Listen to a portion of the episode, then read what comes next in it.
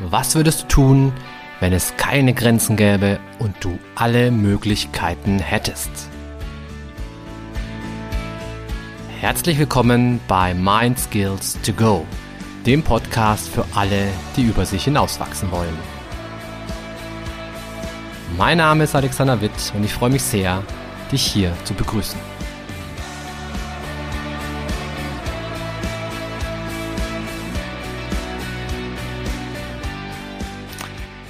So, Servus. Hey, stell dir mal Folgendes vor. Wir spulen mal so ein bisschen in die Zukunft. Sagen wir mal drei Monate, vielleicht auch sechs Monate. Sagen wir mal sechs Monate. Also, jetzt haben wir Mitte März, plus sechs Monate wäre Mitte September. Also wir haben Mitte September. Die Sommerferien sind gerade rum. Du warst gerade im Sommerurlaub. Es wird langsam schon so ein bisschen Herbst. Die Blätter färben sich schon so leicht hellgelb. Es ist aber immer noch schön warm. Und Du sitzt in deinem Lieblingsrestaurant, die Sonne strahlt dir ins Gesicht, es geht dir so richtig, richtig gut und ähm, hey, du bist einfach voll im Reinen. Du bist eins mit dir, mit der Welt, mit deiner guten Laune. Es passt einfach alles. Und du sitzt da und du schaust auf die Speisekarte und du überlegst dir, was du jetzt eigentlich gerne essen würdest. Ja, und es lachen dich ganz viele verschiedene super gute und leckere Gerichte an. Also es gäbe zum Beispiel Schweinebraten mit Knödel und Blaukraut. Es gäbe Karsspatzen mit richtig schön viel Zwiebeln und Käse. Es gäbe eine Gulaschsuppe nach Omas Art. Es gäbe irgendwie Pilzrisotto. Es gäbe Spaghetti. Es gäbe Pizza. Es gäbe, boah, alles, was dein Herz begehrt. Und du sitzt so vor der Speisekarte und es geht dir prächtig, aber trotzdem denkst du dir, boah, was nehme ich da jetzt? Nehme ich die Pizza, nehme ich die Spaghetti, nehme ich die Schweinshaxe oder doch lieber die Karspatzen? Ah, ich weiß nicht, ich weiß nicht. Und ich weiß nicht, wie es dir geht. Mir geht's manchmal so, dass ich dann da sitze und mir denke, hm, wenn ich jetzt die Spaghetti nehme und meine Frau nimmt aber die Schweinshaxe und es entpuppt sich die Schweinshaxe als sensationelles Gericht, boah, dann wäre ich wahrscheinlich neidisch. Also sollte ich lieber auch die Schweinshaxe nehmen. Aber wenn die nicht gut schmeckt, ah, und dann, dann verliere ich mich in irgendwelchen Gedankenstrudeln. Und also, was, was ich damit sagen möchte, ist, so eine Entscheidung finde ich oft gar nicht mal so einfach. Ja. Aber, hey, es ist eigentlich eine schöne Entscheidung. Ob ich jetzt leckeres Gericht A oder leckeres Gericht B nehme, beides wird aller Voraussicht nach richtig, richtig gut schmecken. Viel blöder sind noch irgendwelche anderen Situationen. Zum Beispiel, ähm, soll ich meinen Arbeitgeber kündigen oder nicht? Soll ich nochmal studieren oder nicht? Oder soll ich mich von meinem Partner trennen oder nicht? Also das sind so richtig große Entscheidungen. Das sind so existenzielle Entscheidungen, um die es geht. Und um sowas soll es hier in dieser heutigen Podcast-Folge gehen. Ja, dass wir uns auch mal anschauen, hey, wie kann ich eigentlich solche großen Entscheidungen besser treffen? Denn machen wir uns nichts vor, solche Entscheidungen sind immer schwierig. Also, wenn du so eine Entscheidung treffen musst, das machst du nicht einfach mal so eben, das schüttelst du nicht mal eben so aus dem Ärmel. Das, das ist schwierig. Ja, da stecken viele Emotionen drin, da stecken aber auch viele Gedanken drin, da steckt auch viel, ähm, viele Erinnerungen drin vielleicht, ja.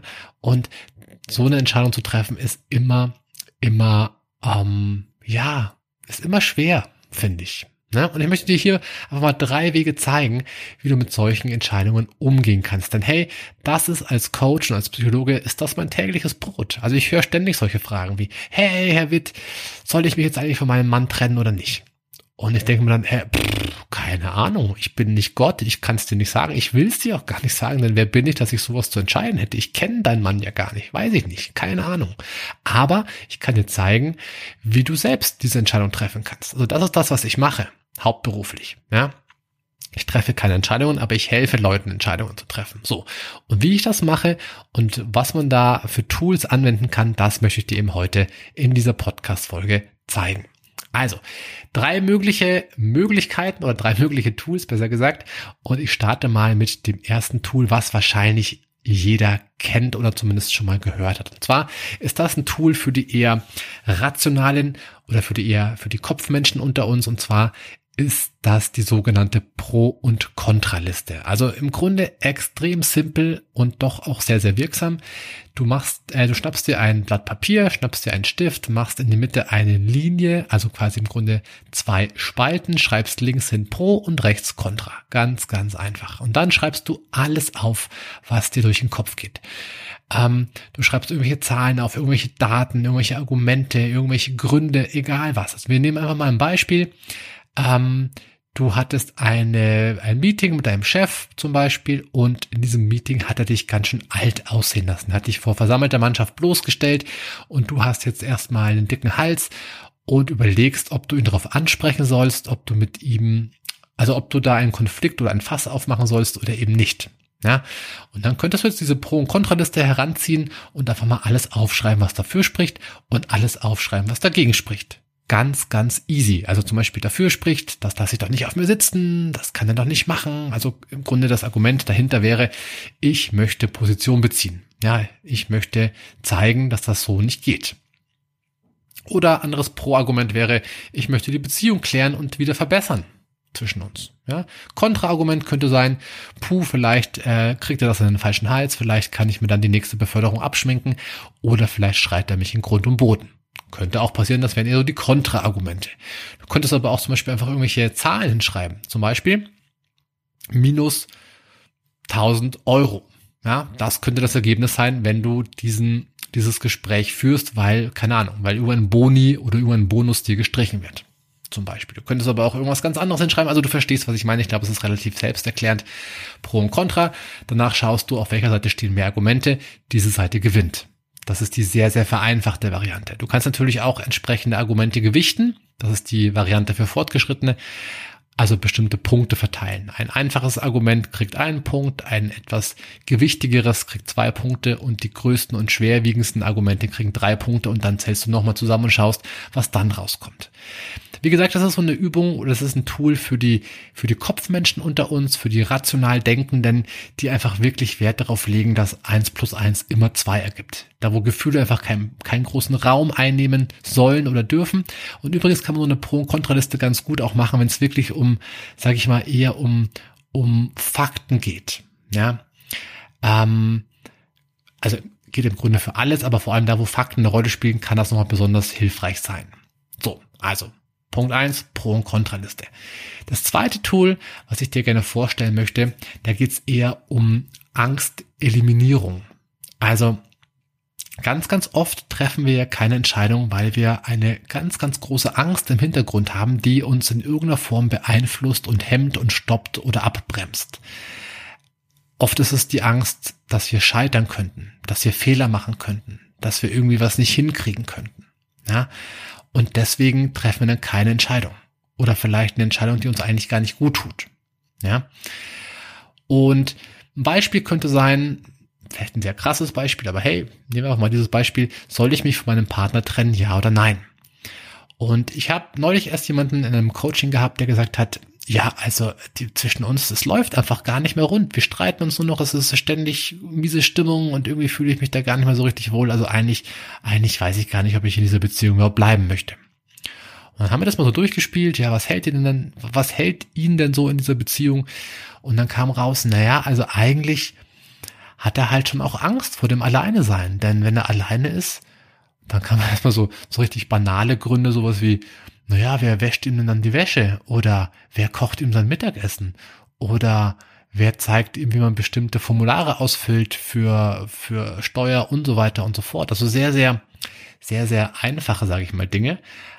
Und dann kam danach aber schon sowas wie, ja, und wenn ich alleine bin, dann bin ich alleine. Und davor habe ich Angst. Also ich habe Angst, mich mit mir selber zu beschäftigen. Ich habe Angst, dass ich es mit mir selber nicht aushalte. Dass ich einfach, ich brauche jemanden, sonst, sonst fühle ich mich nicht gut. Ja, alleine sein kann ich nicht. Und das war, das war die eigentliche Angst. Also ich kann nicht alleine sein, weil ich, weil ich das einfach nicht gebacken krieg. Und jetzt käme sozusagen diese Zauberfrage ins Spiel. Du eliminierst deine Angst. Also die Frage wäre, was würdest du tun, wenn du keine Angst hättest? Was würdest du tun, wenn du nicht scheitern könntest? Was würdest du tun, wenn, wenn diese Entscheidung, die du jetzt triffst, auf jeden Fall gut wird?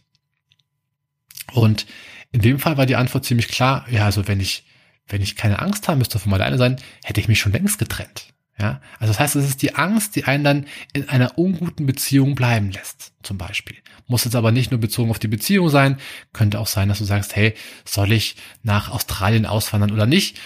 Und dann schaue ich mir auch da wiederum die Angst an. Ja, was, was ist meine zentrale Angst? Ja, wovor habe ich Angst? Ja, ich habe Angst, dass ich alle hinter mir lasse, dass ich keine Familie mehr habe, dass ich auch dort wiederum alleine bin, dass ich ganz bei Null anfangen muss. Ja, und was würdest du machen, wenn du diese Angst nicht hättest? Ja, natürlich würde ich da hingehen. Klar, ich bin doch ein großer Australien-Fan, ich wollte schon immer dahin.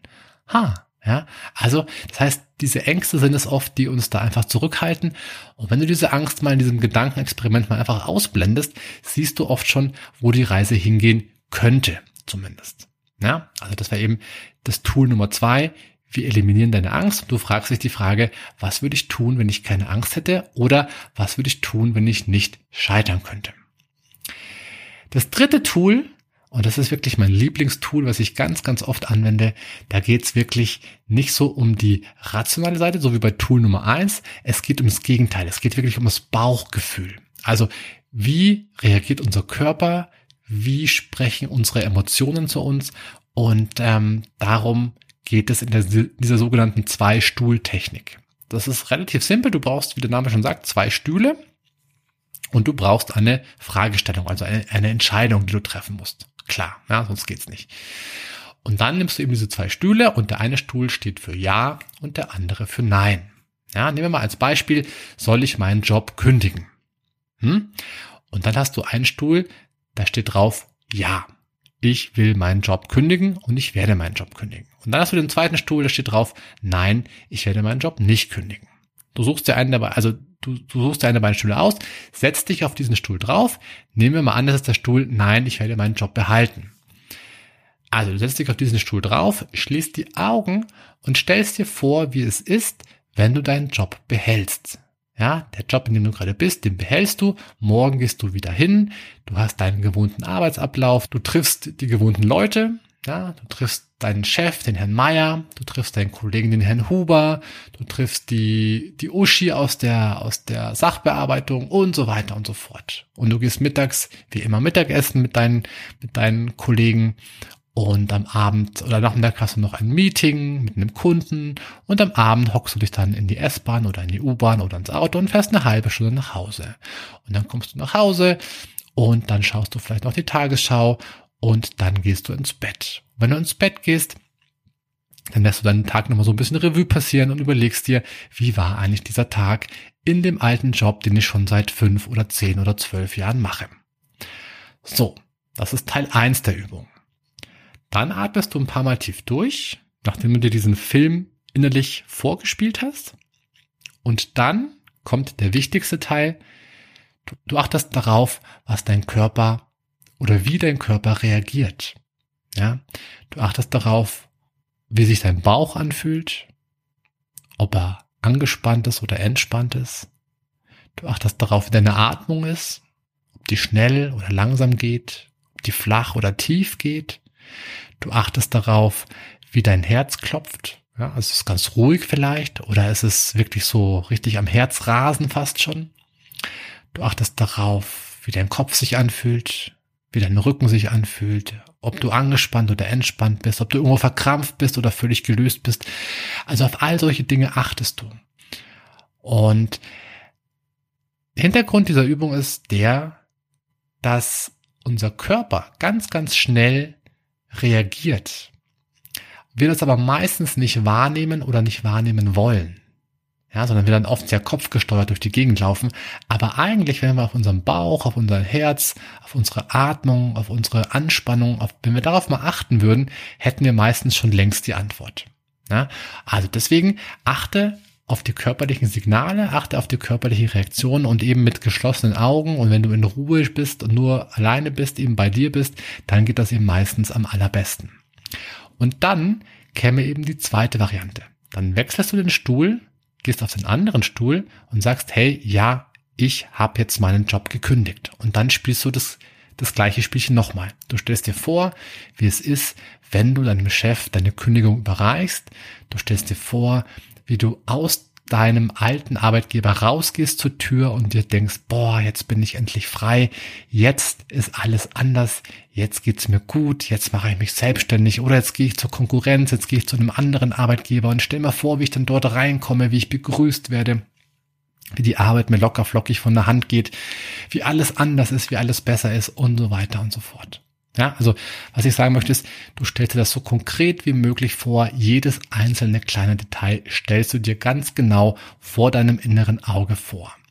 Und dann, gleiches Spiel wie gerade eben, dann schaust du auf deine körperliche Reaktion. Du schaust darauf, wie der Körper reagiert. Du schaust auf deinen Bauch, du schaust auf die Atmung, schaust darauf, wie dein Herz klopft, schaust darauf, ob du angespannt oder entspannt bist und so weiter und so fort. Und vor allem, du vergleichst diesen Zustand, den du jetzt hast, diesen körperlichen, diesen emotionalen Zustand, mit dem Zustand, den du davor hattest, ja, auf dem anderen Stuhl. Und in aller Regel wirst du einen Unterschied feststellen. Einen qualitativen. Du wirst, einer von beiden Seiten wird dir mehr zusagen. Relativ wahrscheinlich ist das, ja. Und das ist diese, das ist dieses dritte Tool. Also das heißt, mit diesem dritten Tool, mit dieser Zwei-Stuhl-Technik, kannst du über deinen Körper eine Entscheidung treffen. Das klingt erstmal ziemlich spooky und unheimlich, aber hey, probier's mal aus. Es funktioniert meistens. Manchmal brauchst du ein bisschen, ein bisschen Eingewöhnung, ein bisschen ein sich dran gewöhnen an das, an das Zuhören. Also seinem Körper zuzuhören, das ist nicht immer ganz einfach, da braucht es ein bisschen Übung dafür. Aber wenn du das mal kannst, es ist Gold wert. Und deswegen, wie gesagt, das ist meine Lieblingstechnik, wenn es um Entscheidungen geht. Probier sie aus und ich würde mich voll freuen, wenn es dir ein bisschen weiterhilft. Wenn du eher der Kopfmensch bist, dann hey, dann mach das mit der Pro-Kontra-Liste oder du probierst trotzdem mal diese Stuhltechnik aus. Ja, also ich denke, es geht immer darum, dass man die Technik rausfindet, die für einen gut geeignet ist und das dann eben für sich in der Praxis umsetzt. Also viel Spaß damit, gutes Gelingen, gutes Umsetzen, gutes Entscheiden wünsche ich dir und wir sehen oder hören uns besser gesagt in der nächsten Podcast-Folge. Bis dann!